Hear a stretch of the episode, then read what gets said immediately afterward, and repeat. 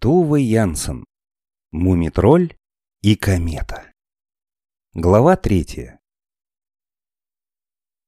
На утро еще как следует не проснувшись, Мумитроль почувствовал, что сегодня должно произойти что-то необычное, и день будет совсем не такой, как вчера. Он сел в кровати, зевнул и вспомнил. Комета! Ведь сегодня они со Снифом отправляются в большое путешествие. Он подбежал к окну и посмотрел погоду. Было пасмурно. Облака низко висели над склонами гор, и ни один листочек не шевелился в саду.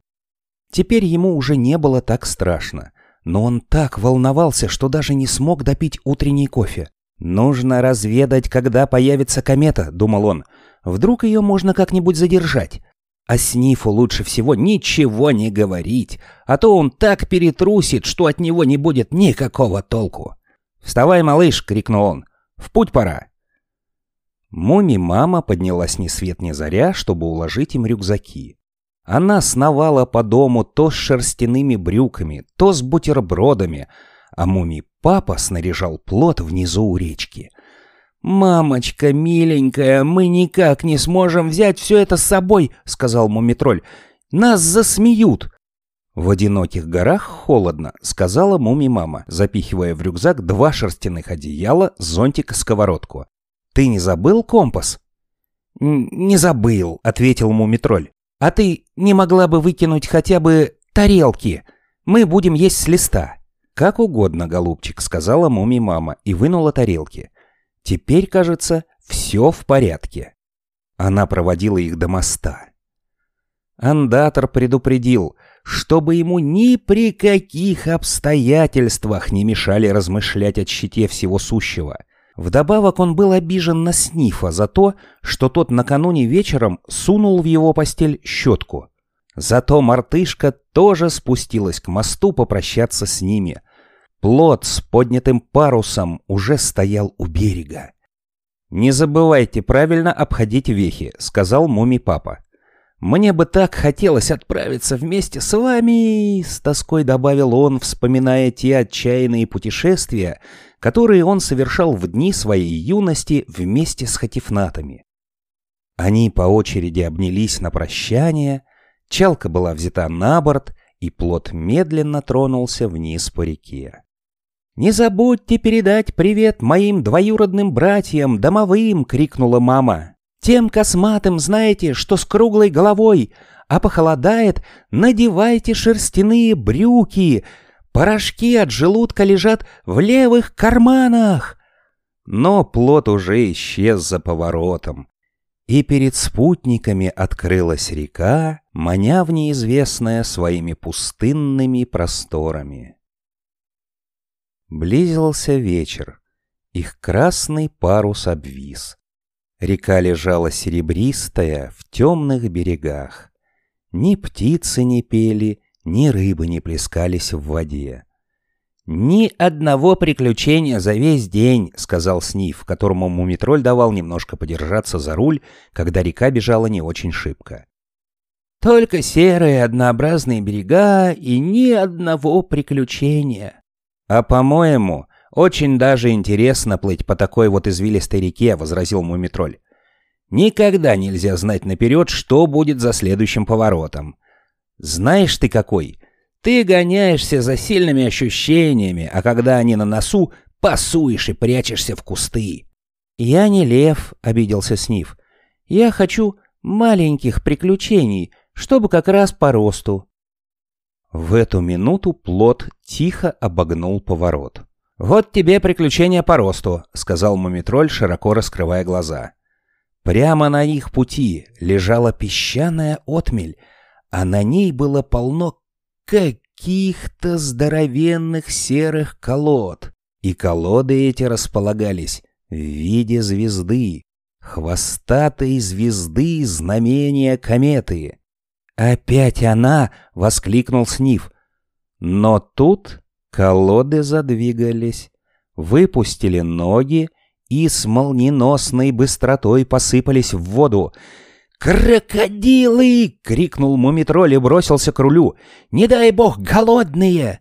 Над водой засверкали бледно-зеленые глаза чудовищ. Вот они покрыли собой всю реку. Крокодилы со всех сторон окружили плот. Вот уже река почернела от их тел, но все новые тени бросались в воду с берегов. Сниф сидел, окаменев от страха, и не сводил с крокодилов глаз, но когда один из них высунул морду у самой кормы, он потерял самообладание и хватил чудовище веслом по голове. Что тут поднялось? Буйно захлестали по воде бесчисленные хвосты, широко разверзлись здоровенные пасти с двумя рядами острых, как иглы зубов. Плот закачался, муми-тролли с нив вцепились в мачту и громко закричали «Караул!». В это мгновение с берега потянул ветерок, плот вынесло на стрежень, и он быстро поплыл вниз по течению. Распахнув пасти, крокодилы устремились за ними. Снив закрыл лицо лапами, а мумитроль, едва соображая от страха, что делает, схватил сверток с брюками и запустил им в преследователей. Крокодилы моментально набросились на добычу и разорвали ее на тысячу клочков. Они так яростно дрались между собой, что и не заметили, как плот ускользнул. А когда шерстяные брюки были съедены, Мумитроль и Снив были уже так далеко, что догонять их не имело смысла. «Честь и хвала брюкам», — сказал Мумитроль. «Ну как, доволен ты этим маленьким приключением?» «Ты тоже кричал «караул», — отпарировал Снив. «Разве?» — спросил Мумитроль. «А я и не заметил. Во всяком случае, мама была права. Брюки действительно пригодились». Над рекой уже клубилась вечерняя мгла и они направили плот к берегу. Там, между корнями деревьев, они нашли уютное местечко и разожгли костер. Они пекли блины и с пылу с жару отправляли их прямо в рот. Это единственный разумный способ есть блины. Затем они забрались в спальные мешки, и ночь опустилась над ними. Глава четвертая. Один серый день сменялся другим, но дождя не было. Мрачные тучи величественно плыли по небу одна за другой, а под ними лежала земля. И ждала.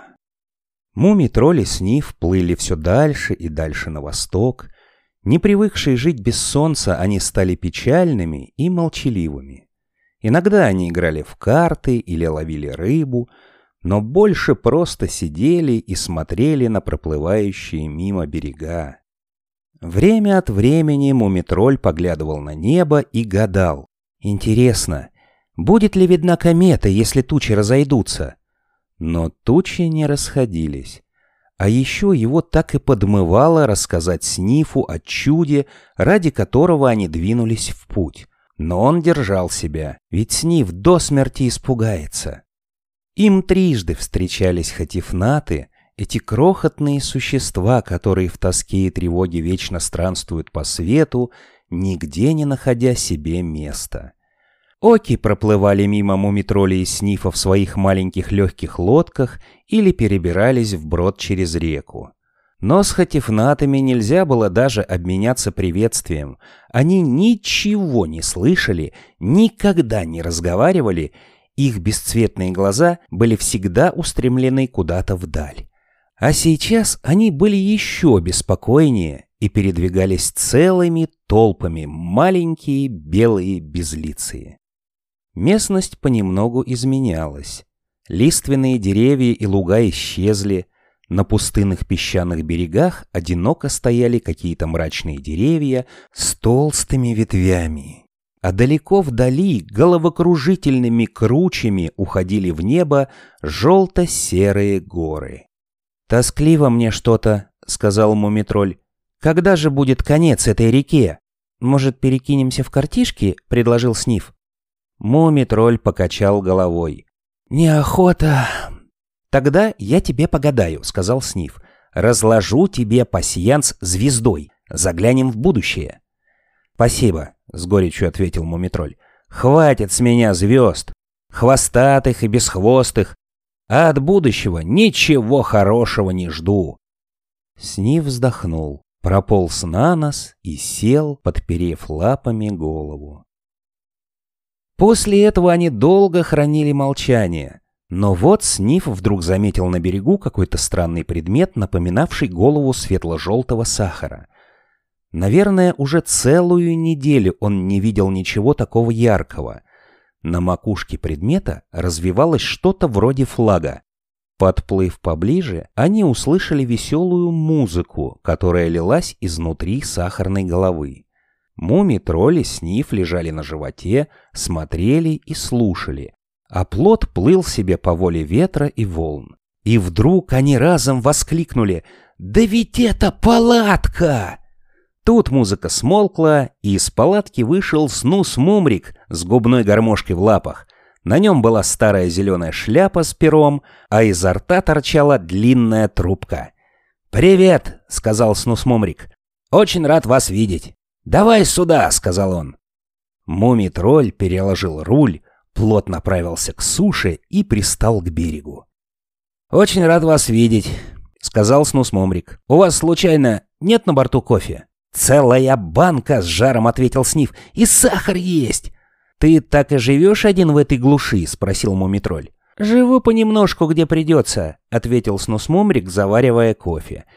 «Сегодня здесь, завтра там, брожу себе и брожу, а на бреду на веселое местечко ставлю палатку и играю на губной гармошке».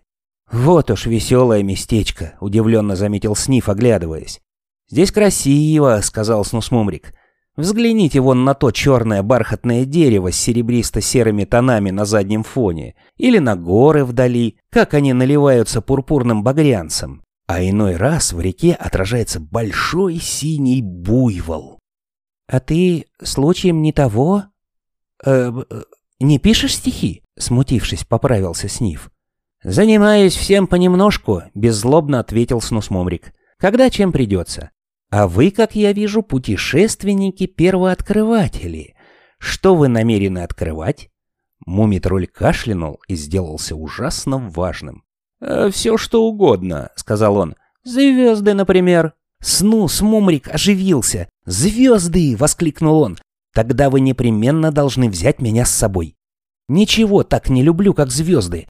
Перед сном я всегда смотрю на звезды и гадаю — кто там живет и как до них добраться?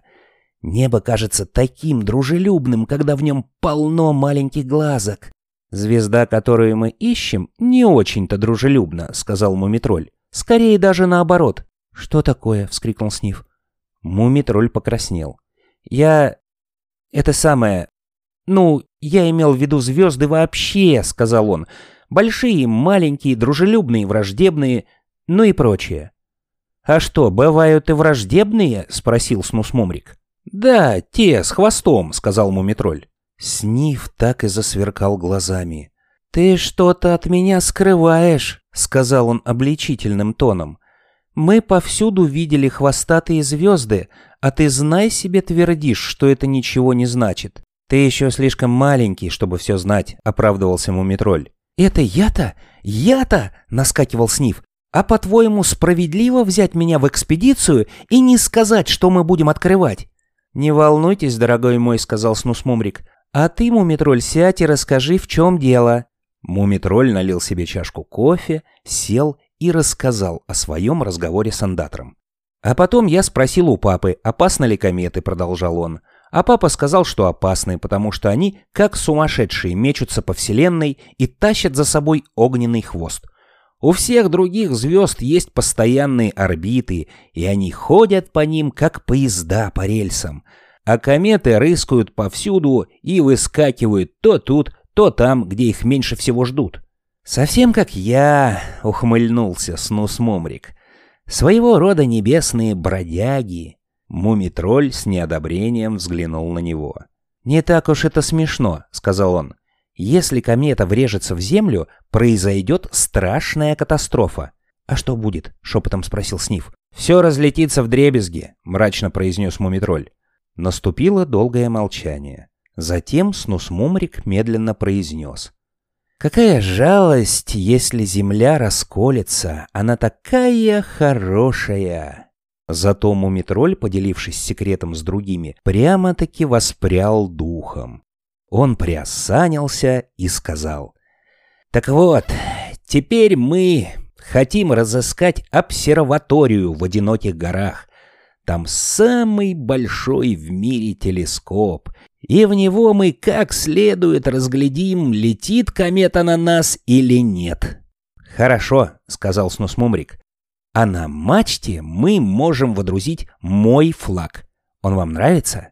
Они взглянули на флаг. «Синий цвет сверху означает небо», — начал объяснять Снус Мумрик. «А синий внизу — море. Черта посередине означает путь. Точка слева означает настоящее, а точка справа — будущее». «Вместительнее флага не придумаешь», — сказал Мумитроль. «Да, он нам нравится». «Но там нет меня», — возразил Сниф.